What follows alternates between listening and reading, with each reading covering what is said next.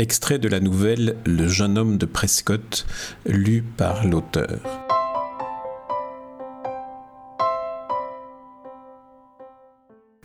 Au fil des jours, il est vrai, je me suis habitué à Mélodie. Ses visites régulières me donnaient l'occasion de m'alimenter de façon plus équilibrée que je n'en avais l'habitude. Tenez, Édouard, je vous apporte un peu de potage aux légumes frais.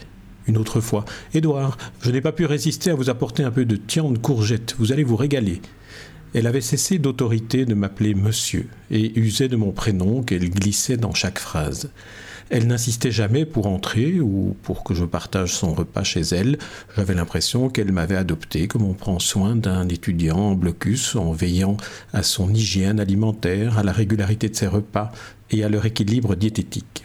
La veille de mon départ pour les États-Unis, ce fut à mon tour d'aller sonner à sa porte. Je voulais lui annoncer mon voyage et surtout mon absence d'un mois. Comme elle avait pris l'habitude de me rendre visite et de me nourrir deux ou trois fois par semaine, je ne voulais pas qu'elle s'inquiète de ne plus me voir, qu'elle alerte les services de secours ou prenne je ne sais quelle initiative pour retrouver ma trace. Nous nous installâmes dans mon salon, je lui offris un verre de Porto hors d'âge, et nous bavardâmes de tout et de rien. Elle évoqua les tableaux qui ornaient mes murs, en particulier les deux paysages champêtres flamands de Jan van Skossen, dont vous savez qu'il est un de mes peintres favoris.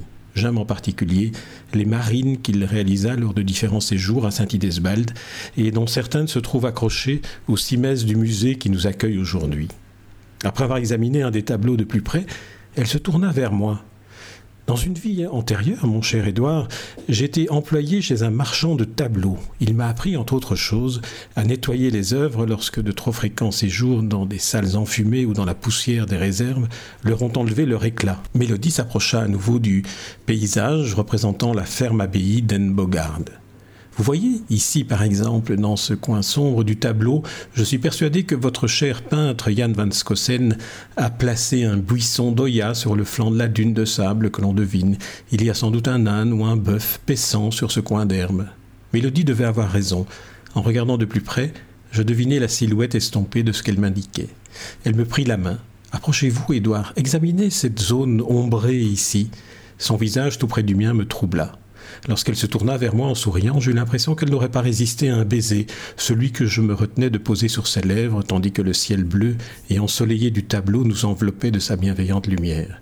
Dans un réflexe de vieil ours indélicat, je me reculai et au lieu d'embrasser ma voisine, dont j'avais remarqué pour la première fois le charme souriant, je m'entendis dire assez gauchement Voulez-vous que je vous confie le tableau pendant mon absence?